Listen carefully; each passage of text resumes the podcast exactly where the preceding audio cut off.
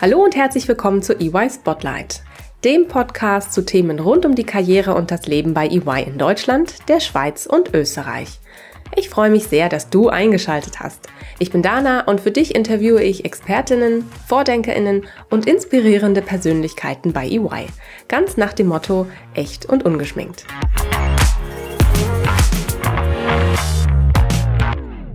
Hallo und herzlich willkommen zu einer neuen Folge EY Spotlight und der ersten Folge im Jahr 2022.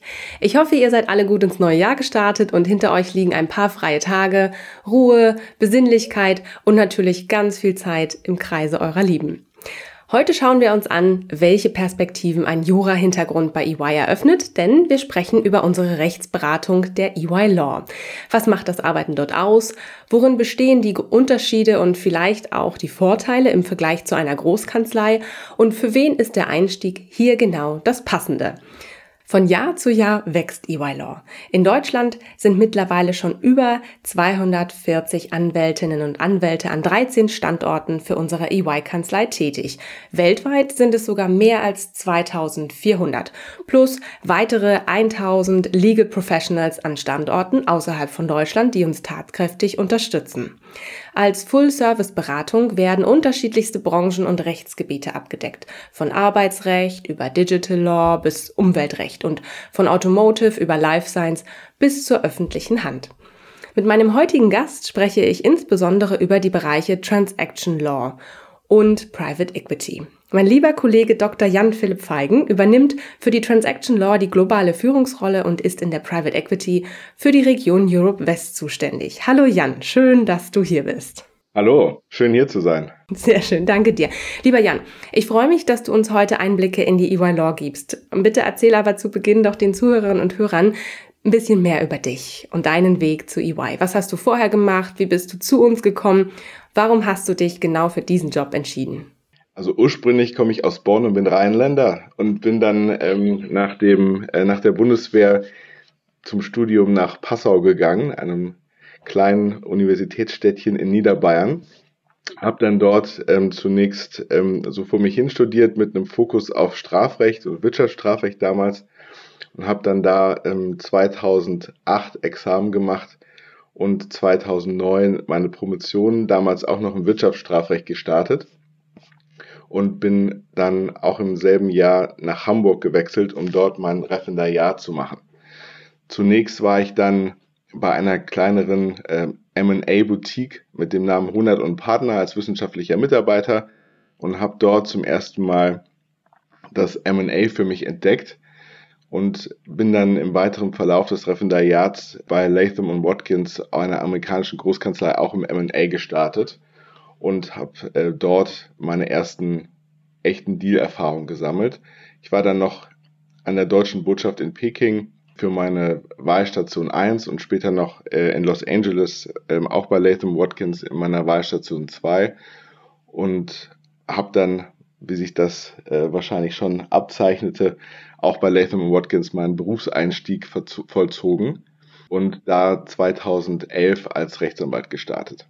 In der Kanzlei war ich dann, wie gesagt, im Bereich MA und Private Equity aktiv und war auf ein paar Secondments auch noch in Düsseldorf und Frankfurt und bin dann 2018 zu EY Law gewechselt, um hier ähm, das Private Equity Team in der Law weiter auszubauen und äh, weiter aufzubauen. Und äh, ja, wenige Wochen später ist dann auch mein damaliger Kollege Max Menges äh, zu EY Law gewechselt und wir haben zusammen dann das Projekt gestartet und sind mittlerweile im PE-Team über zehn Leute. Bei EY Law bin ich zunächst als Associate Partner gestartet, was vergleichbar ist mit einem Salary Partner bei traditionellen Kanzleien. Man hat aber schon ein eigenes Book of Business und ist für die Mandatsakquise selbst verantwortlich, was dann auch ganz gut geklappt hat in den ersten Monaten ähm, und Jahren. Und ähm, ich bin dann 2020 Equity Partner geworden. Und jetzt seit diesem Jahr im Juli habe ich die Rolle als Global Transaction Law Leader übernommen. Das heißt, ich bin sagen verantwortlich für die globale M&A-Praxis ähm, in ja, mehr als 60 Ländern und äh, mit mehr als 450 Kollegen. Wow, das klingt sehr vielfältig, sehr spannend ähm, und äh, nach, nach ganz großartigen, interessanten Aufgaben. Bevor wir genauer auf deine Aufgaben und die Karrierechancen natürlich in unserer Rechtsberatung eingehen, habe ich am Anfang, und du weißt es und kennst es sicherlich aus den anderen Folgen, ähm, noch eine kleine Frage zum Warmwerden für dich mitgebracht, ganz nach unserem Motto echt und ungeschminkt. Und ich bin wirklich gespannt auf deine Antwort. Jan, ich würde gerne von dir wissen, wenn du dir jetzt, wo das neue Jahr gestartet ist, da hat man ja doch wieder einige Vorsätze, die man angehen möchte. Wenn du dir jetzt ähm, überlegen müsstest, du würdest dir für das neue Jahr eine neue persönliche Fähigkeit aneignen können, welche wäre das denn? Das ist eine gute Frage. Ich glaube, die Fähigkeit, so drei bis sechs Monate in die Zukunft zu blicken und dann unsere dann bestehende Auslastung vorherzusagen und dementsprechend unsere Kollegen zu staffen, neue Kollegen einzustellen und die Teamaktivitäten zu planen. Unser Leben als Deal Council ist ja häufig sehr up and down, da kommt ein Deal vorbei und es geht los und du bist sofort äh, Due Diligence zwei Wochen Fulltime und dann ist der Deal wieder tot und plötzlich haben alle nichts zu tun. Ein anderer Partner aus Frankreich ruft dich an und sagt, morgen kommt die Riesentransaktion, bitte die besten Leute bereithalten und dann hörst du vier Wochen nichts mehr. Das ist in der Tat manchmal schwierig ähm, und wenn ich die Fähigkeit hätte, wirklich vorherzusagen, wie die Auslastung sein werden, ich glaube, das wäre für alle Beteiligten, inklusive mir, eine super Sache. Wenn man dann weiß, äh, wie viel viel Auslastung besteht, kann man natürlich auch super äh, das Recru die Recruiting-Maschine anschmeißen. Und da ähm, wäre es natürlich super, wenn man schon die Recruiting-Trends des kommenden Jahres vorhersehen könnte. Ich zum Beispiel setze gerade auf den Trend Hundebüro und ähm, schauen wir mal, äh, ob, ob sich das umsetzen lässt. Ähm, privat würde ich, obwohl ich selbst sehr gut schwimmen kann, gerne noch die Fähigkeit erlernen, ein Schwimmtrainer zu sein denn ähm, meine Kinder haben jetzt wegen des Lockdowns, ähm, obwohl sie eigentlich im richtigen Alter werden, bislang noch nicht das Seepferdchen gemacht und sind aber begeisterte Wasserratten und ich glaube, dass ähm, das versuche ich mir gerade im Selbststudium auch noch ein bisschen beizubringen, wie man eigentlich richtig Schwimmunterricht gibt und das wäre auf jeden Fall eine Fähigkeit, die ich dieses Frühjahr gerne lernen würde. Jan, da viele Juristinnen und Juristen irgendwann der Frage gegenüberstehen, ob sie in einer Großkanzlei arbeiten sollten oder nicht, wie viel Großkanzlei steckt denn eigentlich in EY Law? Das ist eine sehr gute Frage. Also natürlich sind wir irgendwo eine Großkanzlei, weil wir allein schon von der Anzahl der Anwältinnen, also du hast es eben schon gesagt, wir sind ähm, weltweit mittlerweile über zweieinhalbtausend plus die Legal Professionals natürlich mit den Großkanzleien personalmäßig in einer Liga spielen. Allerdings sind wir natürlich nur ein Teil von EY und damit ein Teil von einem großen Ganzen, was sehr viel mehr bieten kann als nur Rechtsberatung. Und das ist sozusagen, wenn man aus der Großkanzlei kommt, auch erstmal eine Umstellung. In der Großkanzlei dreht sich alles um die Bedürfnisse des Anwalts. Und äh, der Anwalt ist im Vordergrund. Ich glaube, über 300.000 Mitarbeitern weltweit ähm, sind dann zweieinhalbtausend Anwälte gar nicht mehr so viele. Und man muss erstmal verstehen, dass wir nur Teil eines einer globalen Transaktionsberatung als solchen sind. Und ähm, das hat viele Vorteile, nämlich dass man ähm, im, im Team auftritt, zusammen mit den Kollegen von Tax und Financial und dass man den, ähm, die Transaktionen eben ganzheitlich beraten kann. Und ähm, das ist natürlich im Großen und Ganzen dann etwas anderes als in der Großkanzlei, die nur auf die Anwälte ausgerichtet sind. Aber viele Aspekte der Großkanzlei gelten bei uns auch, viele der positiven Aspekte und ich würde mal so weit gehen zu behaupten, dass auch einige der negativen Aspekte der Großkanzlei bei uns anders oder abgefedert nur gelten. Ich mache mal ein paar Beispiele. Was mhm. zum Beispiel positiv, genauso wie in der Großkanzlei bei uns ist, dass wir wahnsinnig international arbeiten. Ich weiß, das sagt jeder ähm, im Bewerbungsgespräch. Das ist auch ein absoluter Evergreen. Nur bei uns ist es eben so, dass wir nicht nur in den, ähm, in den Wirtschaftsmetropolen sitzen und da unsere Büros haben, sondern wir sind äh, wirklich global insgesamt mit EY Law in über 90 Ländern. Gerade auch in den Ländern, wo äh, die klassischen Großkanzleien nicht sind.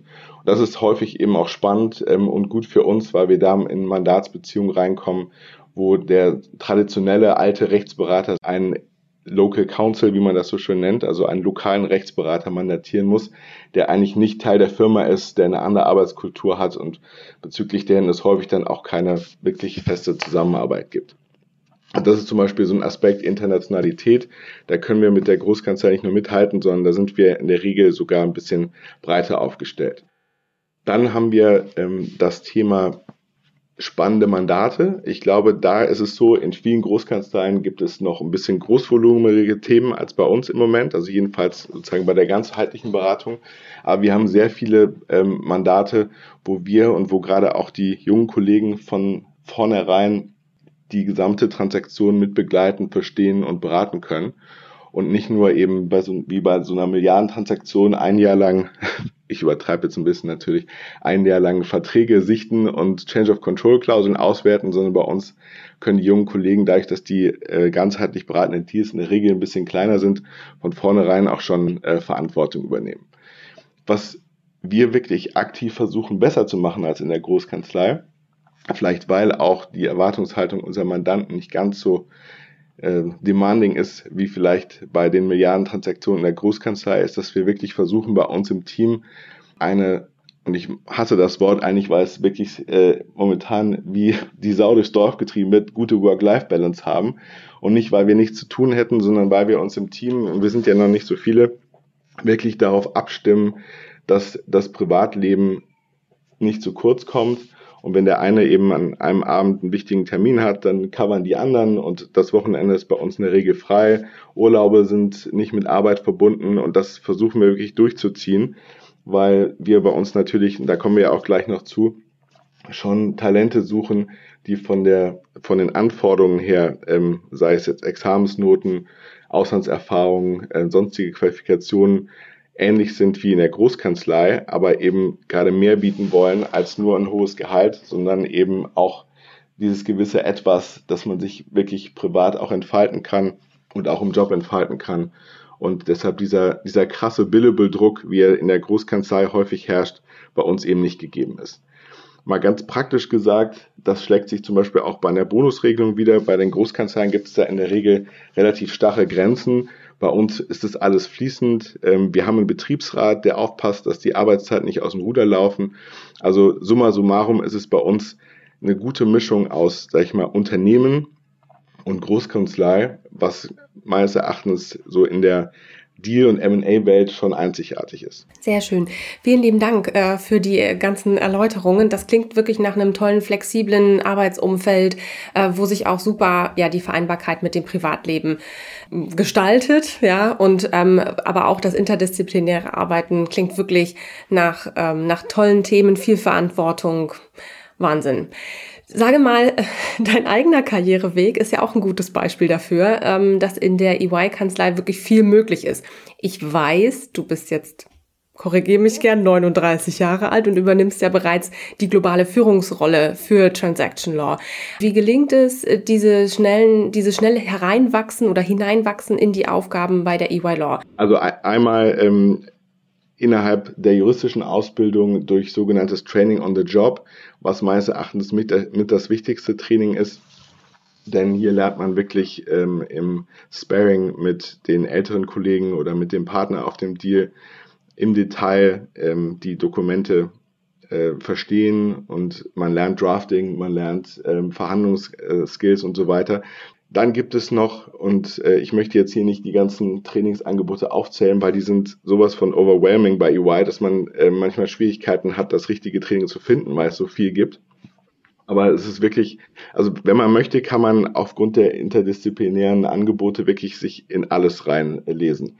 Äh, Counting, Valuation, ähm, Steuerthemen, you name it. Ja, es, es geht alles und das ist, ähm, das ist schön. Aber wie gesagt, ich glaube, richtig lernen tut man nur in der persönlichen Ausbildung und vor allem ist es auch wichtig, dass man jemanden hat, der sich für seine Ausbildung auch verantwortlich fühlt. Und da haben wir bei EY natürlich auch in der Law äh, unser Counselor, ähm, Counselee-Modell, wo es eben einen Mentor oder Counselor gibt, der nicht nur die Ausbildung nachhält, sondern auch die persönliche Karriereentwicklung und da schon ähm, schaut, dass das alles in richtigen Bahnen läuft.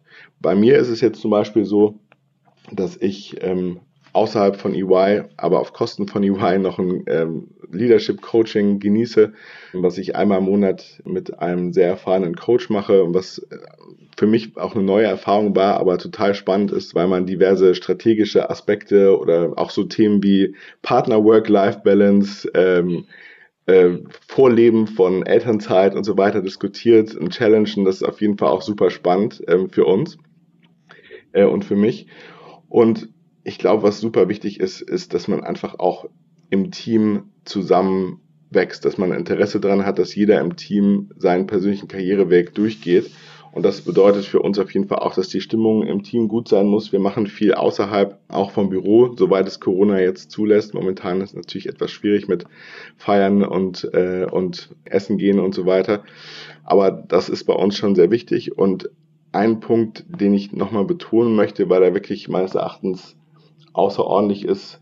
Es gibt ein, zwei Großkanzleien, die was Ähnliches anbieten, aber wir bieten noch den ähm, Tech MBA der Halt äh, Business School an. Und den kann bei uns jeder machen, angefangen vom Consultant bis zum Partner. Ähm, und das ist ein Programm, was berufsbegleitend läuft über mehrere Jahre, zwei bis drei Jahre in der Regel. Man kann es auch schneller schaffen, wenn man in seiner Freizeit äh, sozusagen an den, an den Classes teilnimmt. Aber wenn man es während der Arbeitszeit macht, gibt es dafür Stundenkontingente und man kann es in der Arbeitszeit machen und ein MBA bekommen. Diesen Tech MBA, der auch inhaltlich ziemlich spannend ist. Also es sind Themen, sektorspezifische Themen, alle mit dem Fokus auf Technology. Und das alles zusammen ist meines Erachtens ein sehr gutes Paket. Ich finde das ja mega spannend, der EY Tech MBA. Der ist auch für euch natürlich äh, total relevant in der EY Law. Äh, ich, es ist wirklich ein sehr spannendes Weiterbildungsformat, was wir da haben. Dem haben wir sogar eine ganze Podcast-Folge gewidmet. Ähm, wenn ihr mehr darüber wissen wollt, liebe Zuhörerinnen und Hörer, wir haben die Folge kurz vor Weihnachten veröffentlicht. Ich habe da mit meinen lieben Kolleginnen Anna und Jasmine gesprochen und wir sind da sehr stark ins Detail gegangen. Also hört da gerne mal rein. Jan, jetzt zurück zu dir. Lass uns doch mal noch einen Blick auf deinen Arbeitsalltag werfen. Das würde mich jetzt mal sehr stark interessieren. Wie sehen denn so typischerweise die Projekte bei dir im Private Equity Team aus? Bist du viel auch unterwegs? Derzeit nicht, wegen der Corona-Beschränkungen. Aber grundsätzlich ist es, gehört ähm, Reisen auf jeden Fall zum Alltag dazu.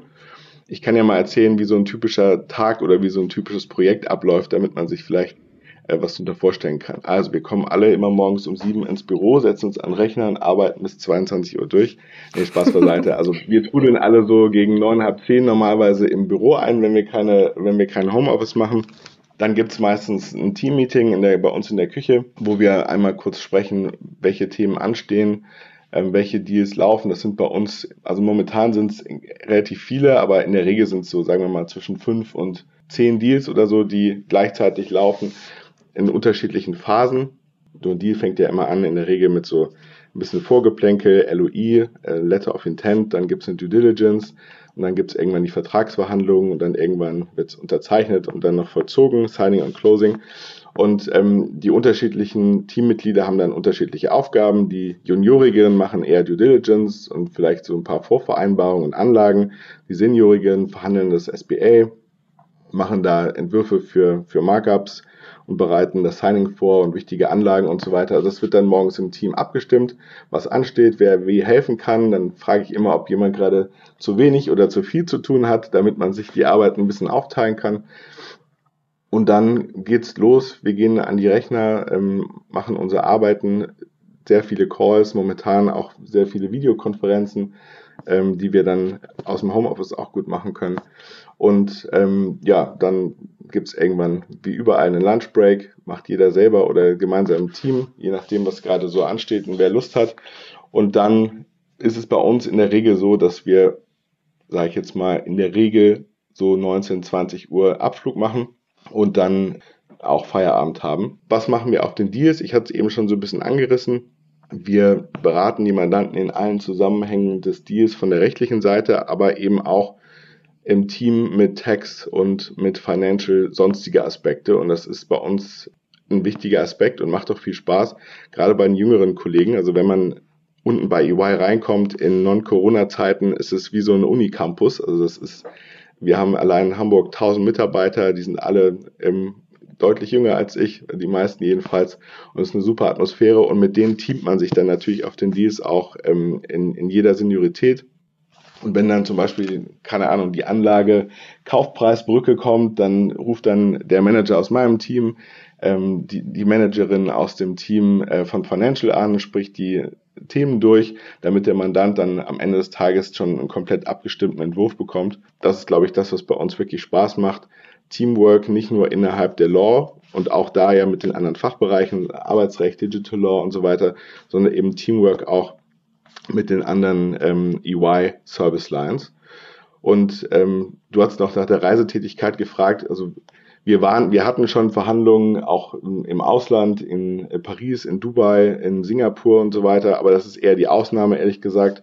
Heutzutage macht man relativ viel auch ähm, über Teams beziehungsweise über Zoom, was auch immer, über Videokonferenzen.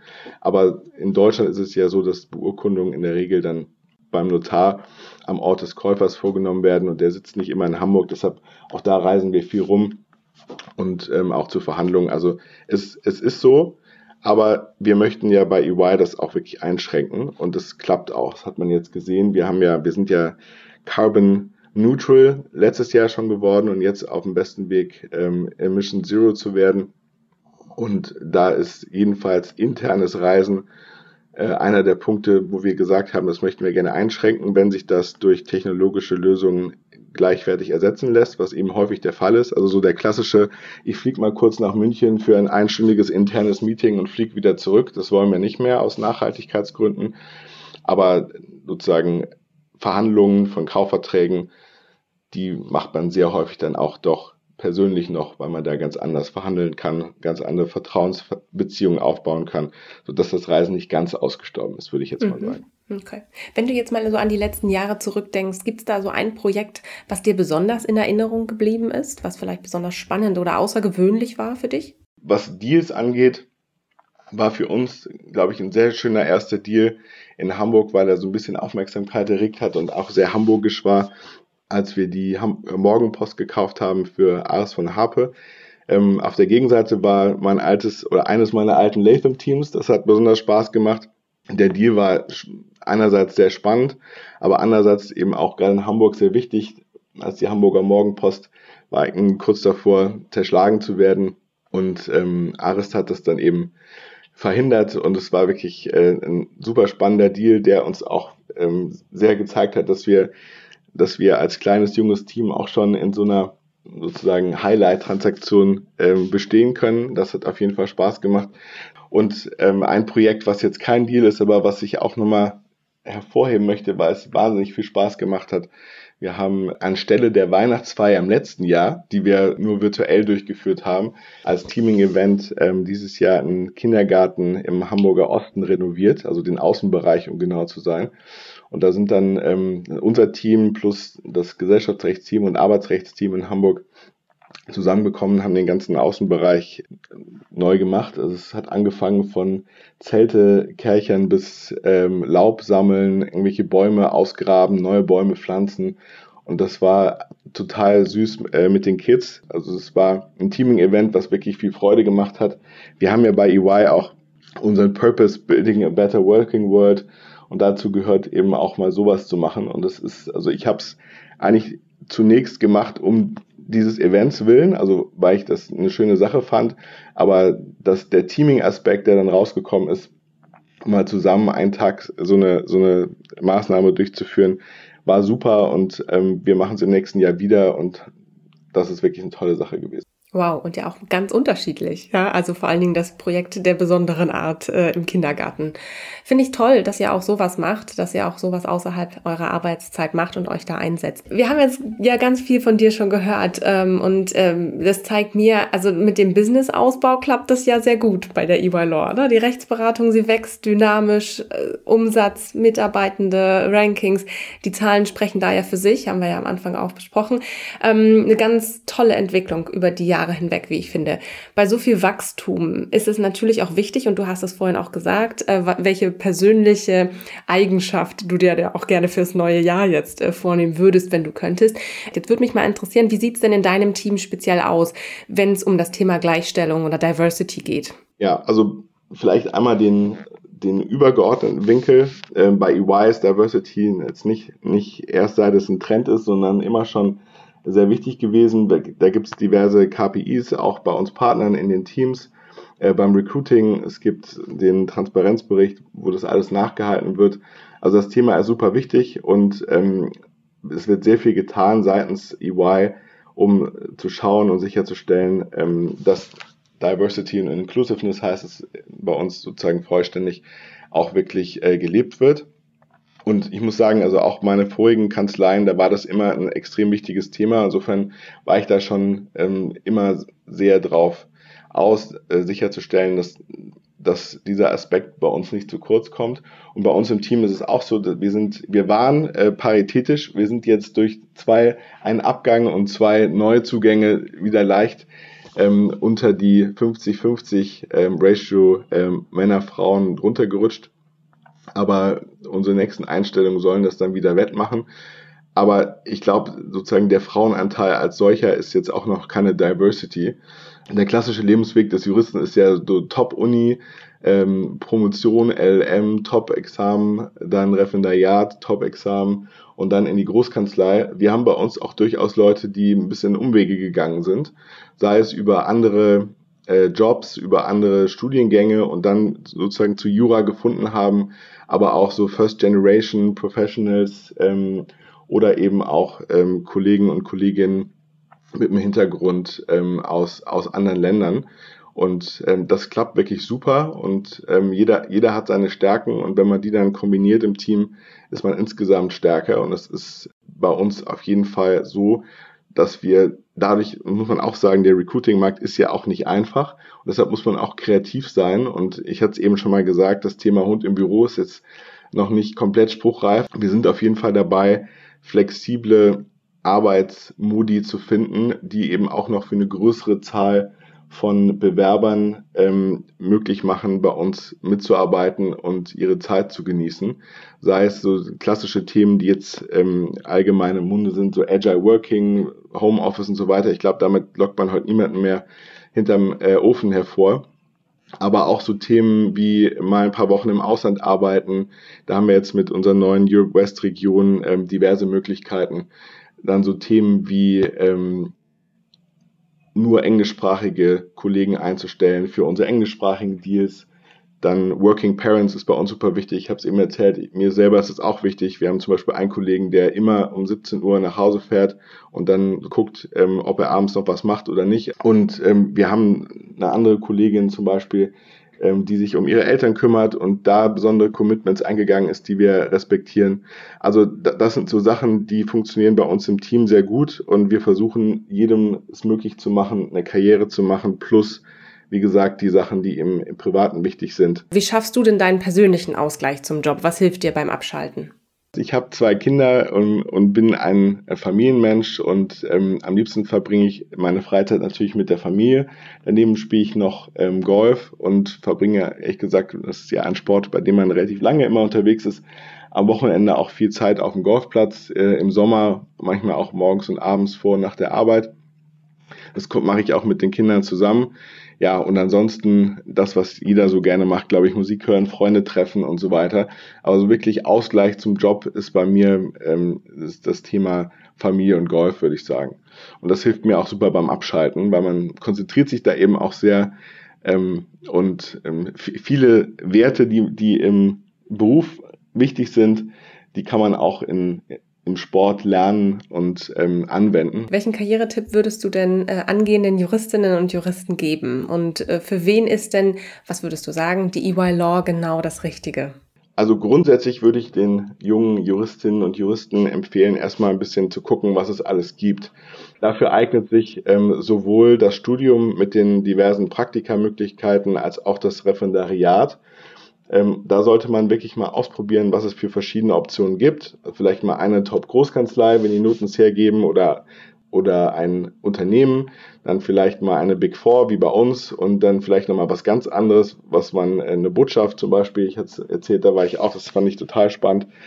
Ähm, und dann muss man entscheiden, worauf hat man Lust. Das heißt, man muss wirklich gucken, wie wichtig nimmt der Mentor oder der Counselor, wer auch immer, für den man arbeitet, die eigene Ausbildung ist man, ist, sind die Vorgesetzten daran interessiert, jemanden weiterzuentwickeln und ist das einfach ähm, ein Bereich, den man spannend findet und für den man auch brennt.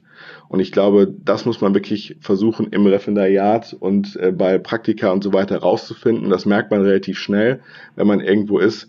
Und dann kann man da auch hingehen und, ähm, und erstmal wirklich ausgebildet werden on the job. Und das ist meines Erachtens sehr wichtig. Meine Ausführungen eben waren ja eher allgemeiner Natur. Bei uns ist es meines Erachtens eben eine sehr gute Mischung aus diesen Aspekten. Einerseits ist es so, dass wir ein kleines Team sind und wirklich uns sehr daran gelegen ist, die jungen Kollegen schnell zum Laufen zu bringen und schnell gut auszubilden. Wir machen spannende Themen, aber eben nicht ähm, so Themen, bei denen man dann ein Jahr dieselbe Transaktion rauf und runter macht, sondern viele wechselnde Transaktionen, bei denen man unterschiedliche Themen abdecken kann, sodass meines Erachtens auch es nicht langweilig wird.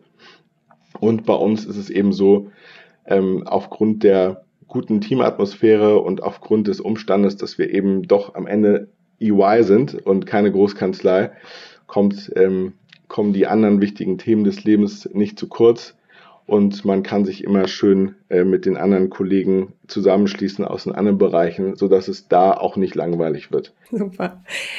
Direkt noch Werbung in eigener Sache gemacht. Sehr schön, Jan.